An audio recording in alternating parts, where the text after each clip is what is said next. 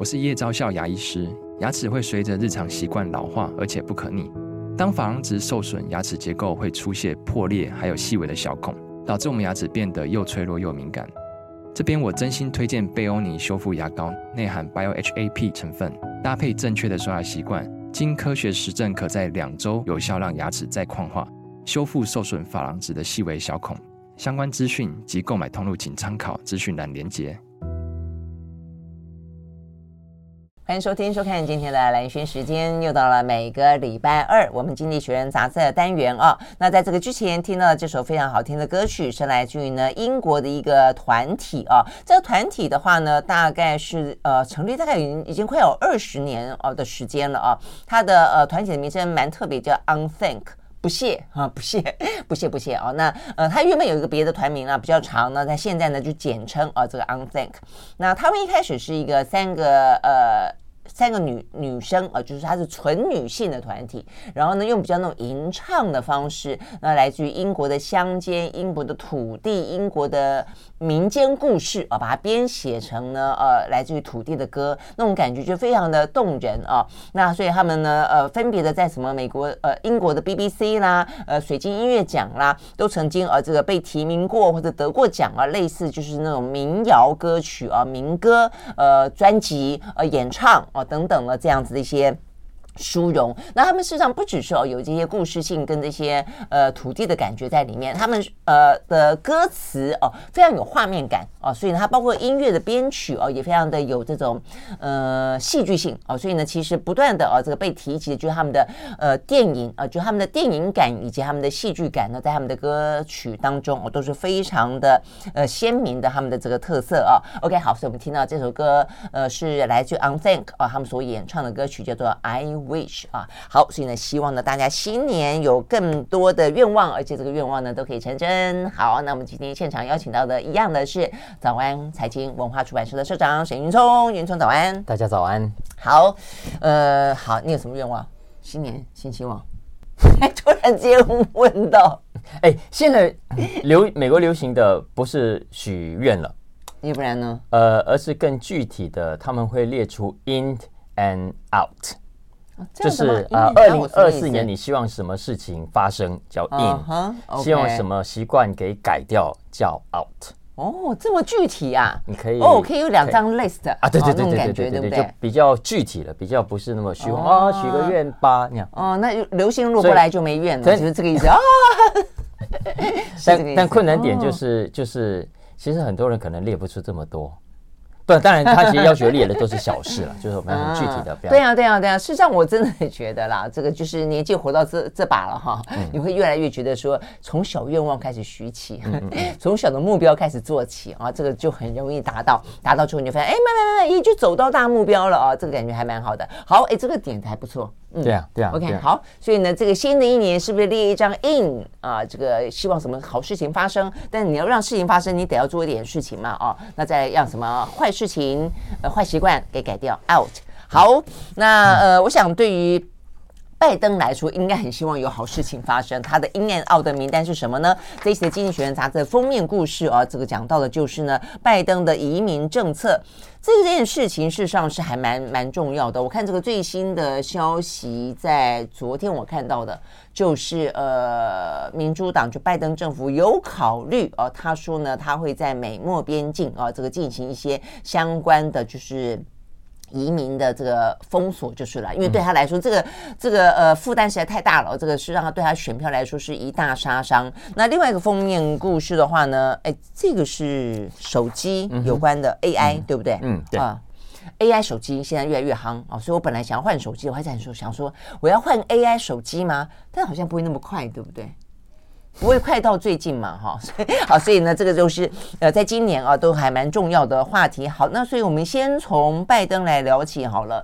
拜登最近确实是啊，因为呢，川普在共和党的两个啊，这个呃初选看起来的话呢，都呃痛宰了他的对手啊，痛宰到了这个德桑蒂斯已经退选了。那这个海莉的话呢，还在这个呃困兽犹斗啊。那当然还是有一些共和党的呃这个比较知识分子或者这些呃。大学的呃，这个呃学历的，我看他们的民调里面是这样的显示啊，是希望啊有有别于川普的人出来，很可能就是海利啊，但是到底有没有机会不知道啊，但但是呢，在一个普遍性的全国的大型的民调里面，其实川普不只是打败海利，他打打败拜登哈，所以我想对拜登来说，为什么会连移民政策哦都已经考虑啊，必须要向呃川普来妥协？嗯哼，对他的标题其实更具体啊，他说、嗯、呃他是想要解。是为什么移民边界上的移民问题会让拜登在接下来这场选举当中付出惨重的代价？嗯嗯，这个其实是非常让很多人跌破眼镜的。因为回到二零二零年，其实移民这件事情是可以算是拜登的选举的时候的强项。呃，为什么？因为拜因为川普在他任内对移民的做法太粗暴了啊，呃，太可笑了。比方说盖一座桥。呃，墙啊，墙就被对对对被很多人嘲笑死啊，嗯、然后而且还硬是把人家亲子给分散，嗯、呃，分散两地等等，总之非常的粗暴。所以在上一次移民政策当中，很多人是觉得啊。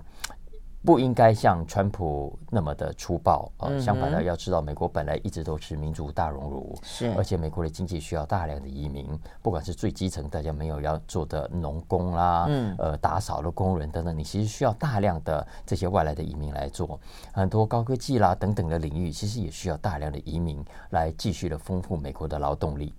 呃，所以川普的做法，其实在当时是引起很多的不满的。嗯，所以大家很期待拜登上台之后，哎，可以有别于川普。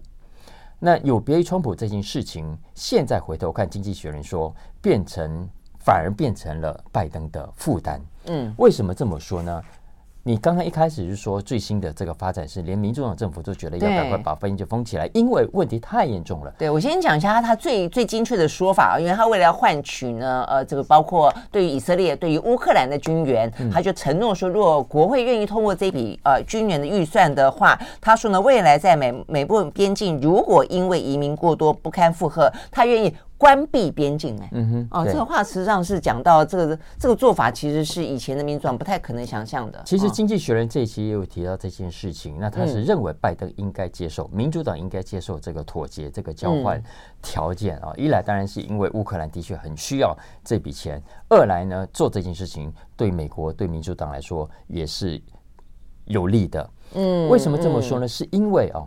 呃，经济学人提供了几个数字，我相信大家看到一定会吓一跳。有没有想到，原来美国的移民问题这么的严重？为什么要有墙？是有它的道理的。嗯哼，因为从拜登光是拜登上台以来啊，他说 违法入境的美国人跨越边境进来的人数多少呢？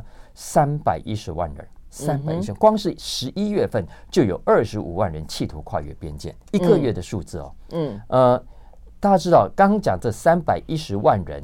是已经几乎比一整个芝加哥人口都还要多了，其实也比我们台湾所有的城市，嗯、大部分城市的人口都还要多。嗯、你可以想象，一整个新北市的人口，呃，在过去这一年变成了非法移民，跑到你的国家去嘛？啊、嗯，呃，而且这还只是有统计估计的哦。嗯，要知道还有一些是你数字查不到的，比方说他可能是合法入境，然后但是他延期拘留。就是所谓的跳飞机，总之不回去了。嗯，对。再来还有一些他偷偷进去，但是没有被抓到的。嗯，经济学人这边说哦，这部分估计至少也还有一百七十万人左右，所以两个相加就是四百八十万，将近五百万人。嗯，从拜登上任到现在，这不满四年的时间，等于就越来越多就是了啦，哈，对不对？嗯，那这些人。哪里来的呢？嗯，没有说有一半以上是委内瑞拉啦，以及其他的中南美洲的国家。但是不限于这些中南美洲国家哦。现在中国也越来越多，有中国的哦，有印度的，有俄罗斯的哦。嗯，光是俄罗斯，二零二三年一到九月，就是去年的一到九月，就有四万三千人，大老远的搭飞机或者搭船，应该是搭飞机到中美洲，就是等着跨越边境进到美国去的。所以也跟俄乌战战争应该也是有关系嘛，或者他对他们的征兵就不断，记不记得那段时间俄罗斯要征兵的时候，突然之间年轻人通通都不见了，都逃跑了。嗯、不完全啦，因为因为俄罗斯本来就很多人就喜欢想要到美国这个这个梦土去发展。有更多吗？在他们的说法里面，其实更多，一直都很多，一直都很多，哦、一直都很多。呃，我再给另外一个数字是印度，刚刚讲俄罗斯四万千三千人。印度四万两千人，印度我知道一直都很多。你看，中国大陆也有两万四千人，嗯，就是大老远飞到中美洲，就是为了跨越边境进到美国去。所以你光是看这个数量，这么的庞大，你就可以想象，如果你今天是美国人，然后你你跟川普的支持者一样，对于这件事情是感到忧心的，在这个时候，你会不会感到更加的愤怒，更加的想把拜登给拉下台？嗯嗯嗯，而且而且加上最近的经济数字啦，跟通膨啦、物价啦等等的事情，我想可能会让这样的感觉被呃被剥夺、被掠夺，感觉上会更强烈。嗯哼，对不对？但但其实这个问题对美国来说一直是很两难的，因为移民这件事情，嗯、呃，你引进嘛，会引起你刚刚讲的这个，嗯、觉得哇，我的就业被剥夺了，我的福利被抢走了。但是不引进嘛，我们的就业市场、我们的劳动市场又需要这些人。对，不过先前本来在美国讨论比较多的是，呃，是非法移民还是还是就是说，呃，因为他们有有一些管道，每一年事实上是会容纳一些移民的这个数量的，然后就进来，然后可能有一段时间的程序呢，让他成为可以替递补啊这个美国劳工缺口的这些人嘛，啊，只是说呃非法的有到这么的多，而且越来越多，确实是有点伤脑筋。好，我们休息了，回到现场。What's the fun? What's the fun? What's the? 好，回到蓝轩时间，就是和沈云聪来聊这一期的《经济学人》杂志的封面故事哦。这个封面呢，一看就知道跟墨西哥有关哦，因为有高高的仙人掌啊。那上面的话呢，看起来等待的是非常多的，看起来哦是来自于呃墨西哥或者中南美洲哦这样的一个面孔哦。那所以我们刚才讲到，也事实上不只是这些人了哦，那还包括了哦这个莫斯科啦，这个中国大陆啦等等哦。因为因为各种不同的原因哦，有经济的原因，有政治的原因哦，有这个呃各式样的原因哦，因此选择了美国。好，但但是。是当美国成为一个不欢迎他们的呃天堂的时候，甚至有些时候成为一个地狱的时候，那呃现在看起来连拜登哦、都打算要改改弦易辙的时候，哦、那怎么办？嗯嗯，我们刚才就你刚才提的点很好，就是移民有分合法跟非法的。对、啊、那其实，在川普时代，他其实连合法的都想办法挡啊，对啊，就尽可能的不让你进来啊、哦。嗯、更何况这个非法的，而这种非法的，老实说，过去这四年当将近四年的时间，大幅的增加，经济学人说也不能完全怪拜登，嗯，因为呢，美国的经济太热了。通常当美国的就业市场需求大、很吃紧的时候，这种想要来的也。跑得来的也也越多，呃，奥巴马的时代是这样，川普的时代也是这样。其实川普的时代也很多的，只是后来发生了疫情来不了而已啊。那其实奥巴马在当时他所遣返的、所逮捕的非法移民也是最多的一位总统，他比川普还要多。嗯嗯，所以意思是说，这部分不完全怪拜登。但是呢，拜登也的确要负很大的责任。为什么呢？因为第一个，呃，整个民主党包括拜登在内啊，其实在上台以后，只想要反川普，也就是说，想办法。总之，川普做的事情，他们要反其道而行就是了。嗯哼，OK。所以，川普既然对。呃，移民问题对非法移民这么的粗暴，这么的无理，嗯，那我们呢就尽可能要文明，尽可能的要给他更大的保护。所以呢，原本啊，呃，寻求庇护的人，他必须留在墨西哥等待通知，嗯，可是现在在拜登时期，可以允许他们先入境，在美国等等等啊，所以就是这些就很自然的，当然会造成这种非法拘留呃的的人数暴增。嗯，这也是为什么，其实，在其中选举之后，呃，拜登之前大家有看到新闻嘛？被那个墙他已经开始又恢复施工了。嗯，嗯 只只是知道人不多，所以他也不好意思，不好意思对对对外多讲啊。但呃，所以经济学人的的意思是说，这件事情如果没有好好解决的话，对拜登的选情是非常不利的。因为现在根据民调显示，呃，对于移民问题，认为共共和党会处理的民主比民主党好的，整整多出了三十个百分点。不是多出三成哦，是多出了三十个百分点。嗯嗯，对啊，因为这个这是当初川普最大的政见呢。啊，即便他后来上台之后，他也并没有真正盖起美墨的围墙，但是有象征性的盖了，而且还没有全部。他他没有对真正的那个阻成功阻挡啊，他其实也没有像他自己嘴巴讲的那么的硬朗啊。但是嗯，所以嗯，他的形象是鲜明的。嗯嗯嗯，对，像。先前说，其实共和党川普所提出的一些要求，他认为是合理的，嗯，本来就应该要更严一点。举个例子来说，他说，呃，有些人没有办法成功越境就算了。他说，成功越境的人啊，呃，比方你找到了美国的巡逻队，那你可以跟他说你要寻求庇护，嗯啊，那过去的这个庇护相对是比较严格的，因为他要。就要开始面试嘛，我们它叫做 credible fear，叫合理的呃可信的恐惧。嗯，那过去主要是政治上的迫害啊。对。可是呢，在拜登时期扩大解释为呃，比方说你居住的地方有黑帮的暴力冲突事件，哦，也可以 qualify，他也可以认定说啊，这就是呃有所谓的 credible。Fear 哦，这样子吗？哦，那那那这样的话，墨西哥什么哥伦比亚应该很多吧？哈，虽然墨西哥现在有好一点了，所以这是这是民主党的政策引起很大的批评，让共和党跟跟很多其实不是共和党人也觉得你这样太宽松不行了的这个批评。嗯嗯，就是他的一些条件跟标准，可能呃可能必须要重新再检讨。那包括呢，就算说呃可以进来，但是呢呃怎么样能可以进来？可是那要回去的话呢，怎么样子的遣返？嗯，等等都应该。Yep, 川普的确是更粗暴，嗯、那拜登应该文明一点，但文明不等于如此之宽松。嗯嗯，OK，好，所以看起来呢，应该是个压力，确实是非常的真实的哦。所以呢，拜登呢，呃，很明显的在昨天啊，这个相关的讯息已经改选预测了一部分啊。秀秀，马上回来。I like 103, I like radio 好，回到兰萱时间，继续和沈云聪来聊这一期的《经济学人》杂志啊。好，那一个问题的话呢，是美国啊，目前的选举当中非常重要的话题，而且看起来的话呢，呃，目前拜登似乎呢，呃，开始啊，被迫的有点低头，必须要改变。那再来的话呢，另外这个则是对全球来说都很有感的话题，是 AI 的话题啊。那所以这个 AI 特别讲到说，AI 将会如何改变啊这些呢，呃，发展中的国家。我刚才跟云聪聊到说，哎，这个手机上面这个好像我们的。一零一哦，有没有？有一点点像我们的一零一。OK，好。那但是我们虽然开发中国家，但我们都常自认为是已已开发国家了哦。好，那呃，不管啊，这个就是整个的全球目前看起来，它为什么会对于已开发国呃开发中国家特别的特别的影响呢？好，因为啊，在过去的重大都会有影响哎，因为过去的重大科技变革。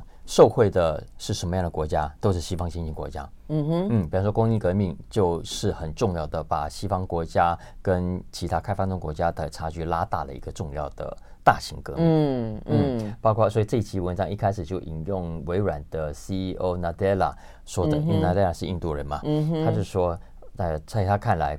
当年的工业革命，呃，把印度抛到后面去了。本来印度是一个文明古国，嗯嗯、其实中国何尝不是这样子、嗯、啊？后来是被西方国家的船坚炮利打得鼻青脸肿，这样啊，哦、然后趴到现在。嗯、那 AI 呢？AI 目前为止看起来好像也的确是会让西方国家受惠，让西方国家。的跟其他开发中国家的距离进一步拉大的一个科技，嗯哼，呃，为什么？因为我们光是从股市的市值就可以明显看得出来。你看七大。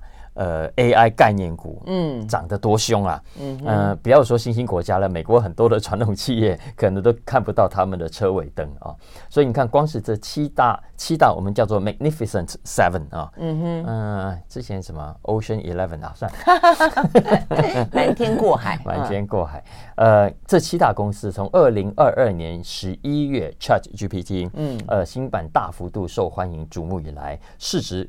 在这，你看才一年多一点的时间，就增加了四兆六千亿美金。嗯，所以如果时间拉长，那还得了？嗯，OK，所以这是目前为止我们对于呃 AI 的诞生，呃，对跟新兴国家之间未来的发展所忧心的地方。嗯，可是呢，经济学人这一期啊，他要讲的观点是完全相反的。他认为他并不悲观，他。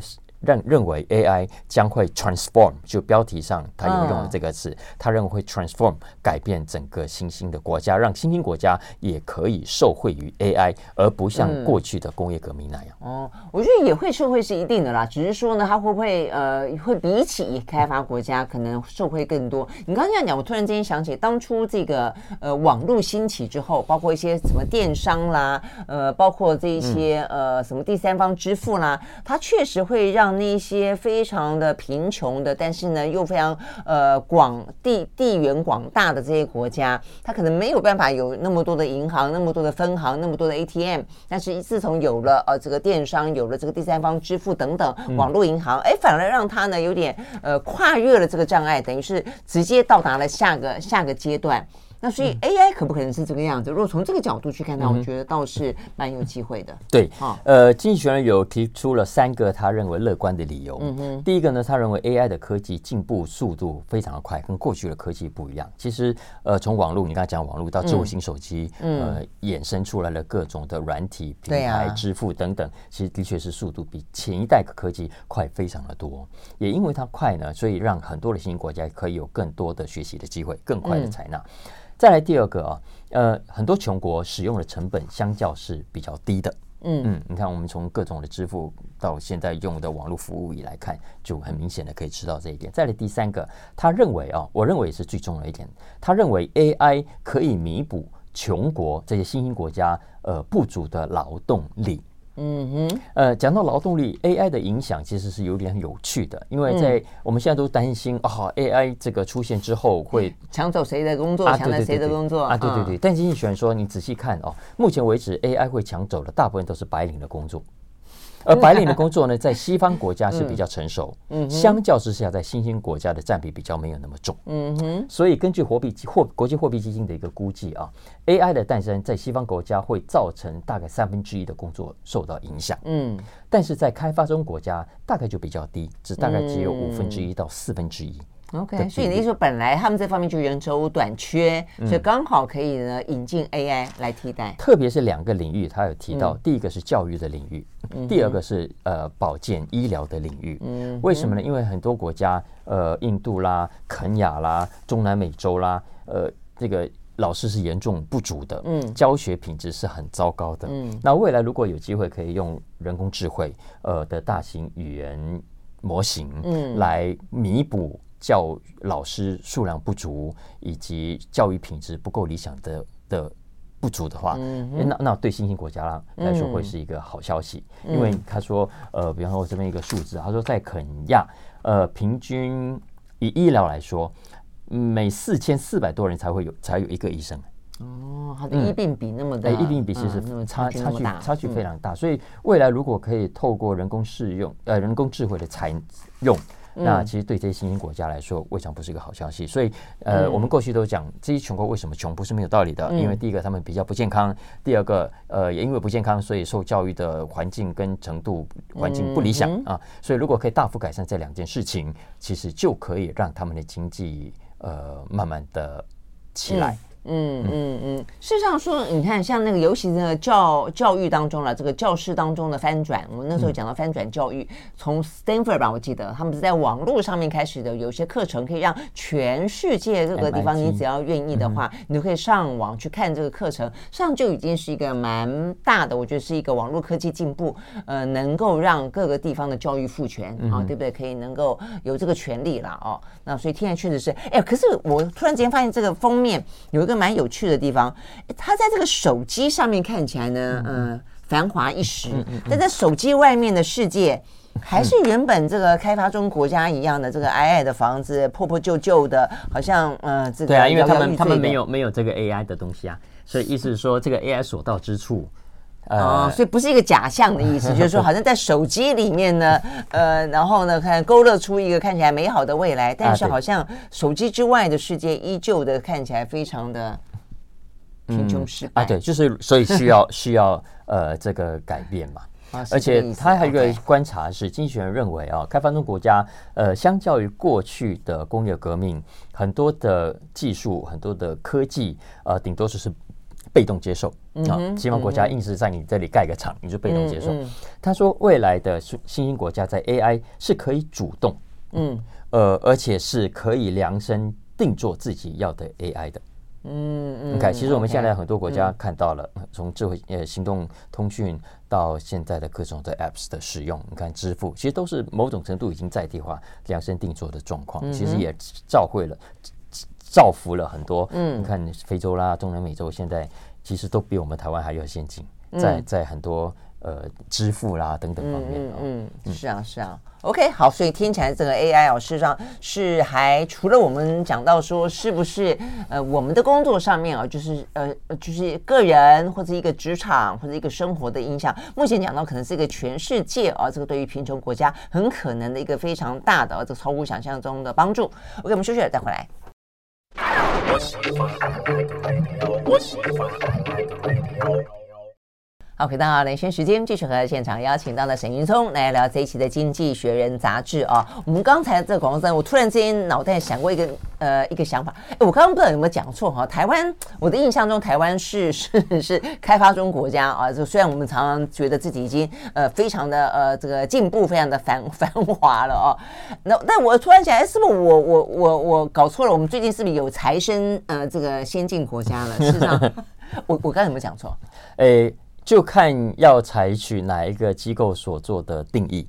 其实从现在西方国家的角度来看，实际上台湾都已经是先进国家了。因为不管从国民所得、国民所得、国民所得，嗯，OK，呃，但是有一些国家还是希望自己停留在新兴国家的标准跟范围里头。因为、当然又去中国大陆。啊对嗯，这个待会我们可以聊到啊。不过我们回来讲，这个待会是有一个呃主题，就是会啊会我们会有一个题目，他他他特别有提到，所以特别提到台湾吗？对，特别提到台湾，特别提到台湾。对，所以不只是我有这个迷思。不过不过刚刚讲了这个这个 AI 哈，的确呃，我们刚刚第一点，经济学人会乐观的原因是因为呃 AI 科技的进步会比过去其他科技要来得快。嗯，经济学人说，在过去哦一呃一般的轻的科技，嗯，要从发展。开出来发明出来，一直到全球化的使用，嗯、大概要长达五十年的时间。嗯、可是你看 AI 从去二零二二年十一月到现在，包括台湾在内，已经满坑满谷很多人在用了。是啊，是。然后他也很乐观的认为啊，没有证据显示 AI 科技会是赢家全拿。嗯，呃，相反的，很多国家现在都有条件，很多新兴国家也都有条件大举介入，中国啦、嗯、印度啦、阿拉伯联合大公国啦、沙乌地阿拉伯，我们之前都讲过，嗯，都在砸钱想要投入 AI。当然，这过程中也不见得那么的顺利啊。比方说，未来的电脑运算看起来也是要付出很高的成本的。嗯，而且我认为《经济学人》这一篇文章，应该说两篇文章里头有一件事情是从头到尾都没有点到的。嗯，这件事情就是中美科技战。嗯，因为显然看起来，美国并不希望看到包括中国在内的新兴国家对于未来最尖端的科技有太大的呃介入的可能，都希望说你不要给我当老大哥，你要给我当，你最好你可以发展，但你不能超越我哈。嗯，所以在这个前提下，呃，你说新兴国家对 AI 的使用跟受惠。呃，可会不会如经济学人所说的那么乐观呢？我觉得大家还是要保留一点。嗯哼哼，不过这是从国家的角度了哦。那从这从产业、从企企业的角度呢，这是接下来的一个话题，讲苹果。苹果过去一段时间的话呢，股价就是表现的没没那么亮眼嘛。尤其是微软，微软呢，就是当苹果自己本身可能有一些状况，包括在欧盟又面对了一些呢反垄断的这个法规的时候，那要求它开放 Apple Store 的时候，那反过来说。微软又因为 AI 哦，这个呃，这个 Open AI 啊，这个 ChatGPT 的关系，哇，这个一度市值超过三兆哦，就是呃，急起直追哦，跟这个苹果分庭抗礼哦。那所以苹果过去这一年那么难熬，那事实上也就是跟 AI 有关嘛啊。哦、嗯，我还记得他本来说他自己去也去研发晶片。就苹果晶片，嗯、那也说要搭载在他自己新型的手机里面，好像也这样做了，但是好像就是他没有办法那么快的就到达那么高阶，对不对？那这一定是一定是进行中的事情。嗯，呃，没有错。所以这一集呃，《经济学人》的 Business 的头条谈的就是 Apple 这家全球市值最高的公司，大家都很关注它。嗯、为什么呢？因为二零二四年到现在也不过一个多月，就两个月的时间而已啊。呃，但已经传出了一连串的。危险讯号，你不能说它是完全的坏消息，嗯、但至少呃危险讯号是可以确定的。嗯，嗯呃，包括你刚刚提到了十一月十一号，它的市值一度被微软给超车，对，呃，不再是全球市值最高的公司了。而且更致命的一击是在美国开始有分析师认为，目前 Apple 的股价偏高。这是过去前所未见的。哦、这样子吗？过去都觉得啊，Apple 股价合理啦，哈，大家还是可以继续买，它是亚好公司。但是现在已经出现了，哎，微软可能实际上的业绩跟获利能力没有大家想象中来那么好哦。哦，这样子吗？嗯、这是这是另外一个市场上很热烈讨论的对微软不利的消息。当然，实际上对 Apple 不利，对 Apple 不利。嗯、对啊，但是实际上对 Apple 来说，在经营面也的确遇到很大的挑战，包括第一个大家都知道的，中国市场现在正在明显的萎缩。嗯啊，再来呃。美国的司法部也正在调查，但是那个萎缩其实某个程度跟美中科技战也有关系。当然，当然，对不对？因为老美逼着中国开始民族主义高涨，然后要买自己的手机，买自己支支应支撑哦自己的这个 AI 晶片的产业，嗯，所以就是自己的美气因此而受损嘛。嗯，当然那个呃，Apple 自己的经营能力，它的产品的魅力，嗯，呃，还能不能维持在这么高的程度，也是一个大家呃都要看的事情。哎，这个真的是危机，因为我觉得苹果的魅力就在它的产品，嗯，对不对啊？如果连这个大家都都都觉得可能会被超越的话。你看嘛，它呃，去年苹果全球总共卖出了两亿两千万只 iPhone，嗯哼，两亿两千万只当然是让其他的竞争者吞口水、流口水啊。可是要知道，Apple 是在二零一七年推出它的 iPhone，而那一年呢，大概就已经卖出了两亿一千七百万只，也就是说，现在它的销量就差不多回到二零一七年的水准而已。哦，嗯，所以这是不是一个重大的进军？它当然是啊。那一度更高吗？就每一年都高过两亿？你不觉得现在出了这个 iPhone 十五那个那个评价跟过去有很大的落差吗？嗯嗯嗯。呃，当然再来，包括前阵子我们应该节目也有聊过的，它的智慧型手表啊，对，呃，里面有被控侵权，所以有些功能现在被取消了。心跳的，对对对，侦测的这些血氧，嗯，血氧。然后这个美国司法部现在也在调查。呃，可能也会正式的起诉他违反垄断法啊，嗯、等等。而且这还是到 App 呃这个经济学人截稿为止的坏消息，嗯、因为经济学人有预告，呃，二月一号他要公布他第四季的财报，嗯，哎，好不好看就不知道了。嗯，二月二号呢，他还推出他的这个这个穿戴式的 Vision Pro 要上市啊，要价三千五百块美金，三四九九。哎，也还不知道销量能怎样，好，因为主要是目前为止不知道可以用这个来干嘛，很难想象。比方说，你说用它来追剧嘛，诶，很抱歉，你要看 Netflix 没有配合，没有支援。好，那我可不可以用来听歌？呃，很抱歉，Spotify 也不支援。嗯，呃，好，那我直接看 YT 就好，可不可以？嗯，不可以，因为 Google 的 YT 也没有支援 Apple 的这一款穿戴式设备。嗯嗯，所以当然，为什么？当然很简单。那 Game 呢？啊，就是有它的 Game 吗？对对对，是很多是要玩 Game。所以 Apple 它平台上自己已经足够的 Game 哦。嗯呃，所以你看这些业者一来本来彼此都是竞争关系，我也要开发我自己穿戴式装装置，我干嘛去配合你啊？再来第二个，开发成本你要为你 Apple 开这个。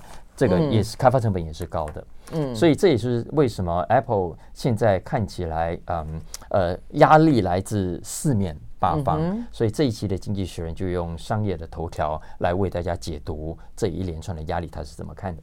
OK，好，那所以听起来的话，有一点点味道是苹果的领先地位会不会不在了啊？那如果是的话呢，这个事情确实还蛮蛮大条的啊，因为大家呢，呃，一度把这个苹果呢当做那个嗯神一般的啊，这个崇拜啊，嗯、就算你不用它，或者说包括其他产业，你都觉得哇，它是一个非常值得尊敬的，是一个有创意的呃公司哦。那但是现在的话呢，是不是啊这样的一个光芒有点褪色了呢？我们休息再回来。I like 103, I like radio。好，回到兰萱时间，继续和沈云聪来聊这一期的《经济学人》杂志啊。好，那最后一个话题要聊的是。大麦克指数，你刚刚说这个跟台湾有关，为什么跟台湾有关，而且还跟川普有关？哎，好，我我我稍微补充一下，刚刚讲了 Apple 哈，呃，因为 Apple 当然也不是省油的灯，它也不是坐在那里坐以待毙，哦，压力来了我就完蛋了，当然不是。其实过去这十年我们看到它渐渐也在转变它的商业模式，过去是靠卖硬体、卖设备，但是现在它已经有很大的比例要转到服务上，所以一边卖硬体，另一边它要赚你的服务的费用，嗯，那个的服务费用才是呃。薄利，呃，不要什么，这个一本万利啊。Uh, 比方说，呃，比方说卖广告啦，uh. 呃呃，他现在哈，他一年的广告收入已经来到两百四十亿美金，外加 Google 会给他的两百亿，嗯，这是一个。但第二个也是大家比较熟悉的 App Store 上面的收入、uh.，Apple Music 啦、啊啊、Apple TV 啦、Apple Pay 啦，嗯，uh. 所以总共他在服务的方面呢，一年可以进账八百多亿美金，八百五十亿美金，占他总营业额现在已经来到了五分之一强。但是，所以欧盟针对也就是这个啊，就觉得说你连 Apple Store 都在垄断，嗯、就是你得要进去，你得要收很多钱嘛，对不对？然后呢，而且你还不准哪些啊，这个进去哪些不能进去等等。那这部分、嗯、部分的话，也都是欧盟目前正在调查，而且看起来是是会要要求他要开放哦。他已经同意，他已经已经妥协了，所以从今年开始，在欧盟的一些服务它已经开放，对不对？嗯，但因为这个对 Apple 的未来的商业模式来说，经济学人其实就在里面有特别讲到，呃，因为它未代表的它未来不再是硬体公司。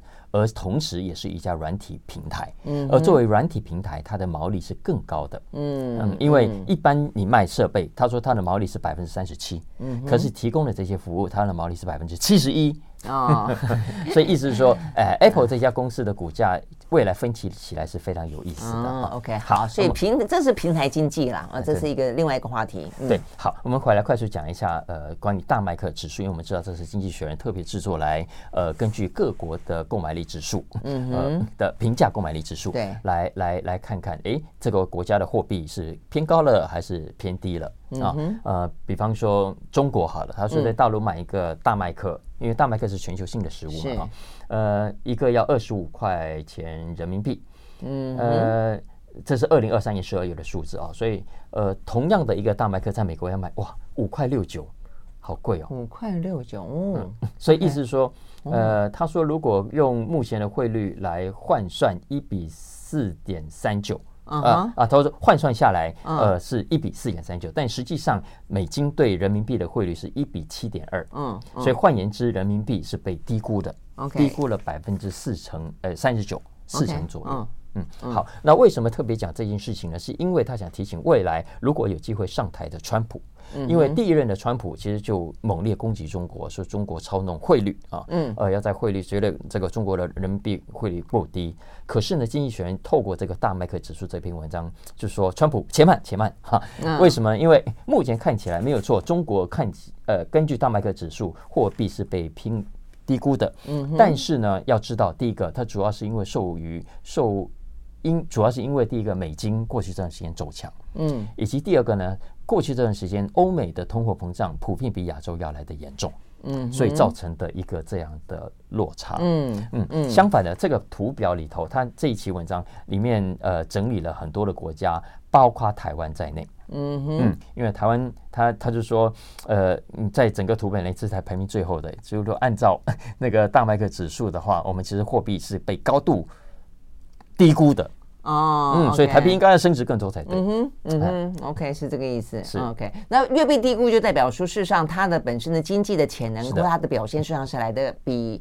币值更好的，是的，是的，所以所以说你要用这个来来说，其他的新兴国家、亚洲国家货币被低估，呃，其实你还是要要打个问号，不是这么直截了当的推论。更何况他说像台湾这样的国家，虽然被归类到新兴国家里头去，但实际上它的经济成熟度是已经来到已经是新兴国家的成熟度。嗯嗯嗯，所以我们真的不是自我感觉良好而已，事实上真的是还算是蛮良好的。哦，好了，是可以这样解释吗？好了，当当然永远有一个更好的呃、哦、这个呃机会啊、哦，但我觉得这个讯这个文章里面最好玩的是，哎，所以他已经开始觉得说川普要当选了，对不对？我觉得整几乎整本的 整本这这几期几乎都是这个氛围。我想现在全世界各个国家的领领领领导人都在那么评估一大堆这种新闻，都在评估啊，如果川普当选之后我们该怎么办？如果川普当选、嗯、啊，可能这个会怎么样，那个会怎么样？我觉得真的要当选了吗？川普，真是一件太可怕的事情了哈！所以接下来，我想，尤其对拜登来说，那真的是一个呃选举的梦魇啊！现在已经拉开序幕了，所以呢，这也是未来我们会关心的话题。好，谢谢沈云聪，谢谢，谢谢，嗯，拜拜。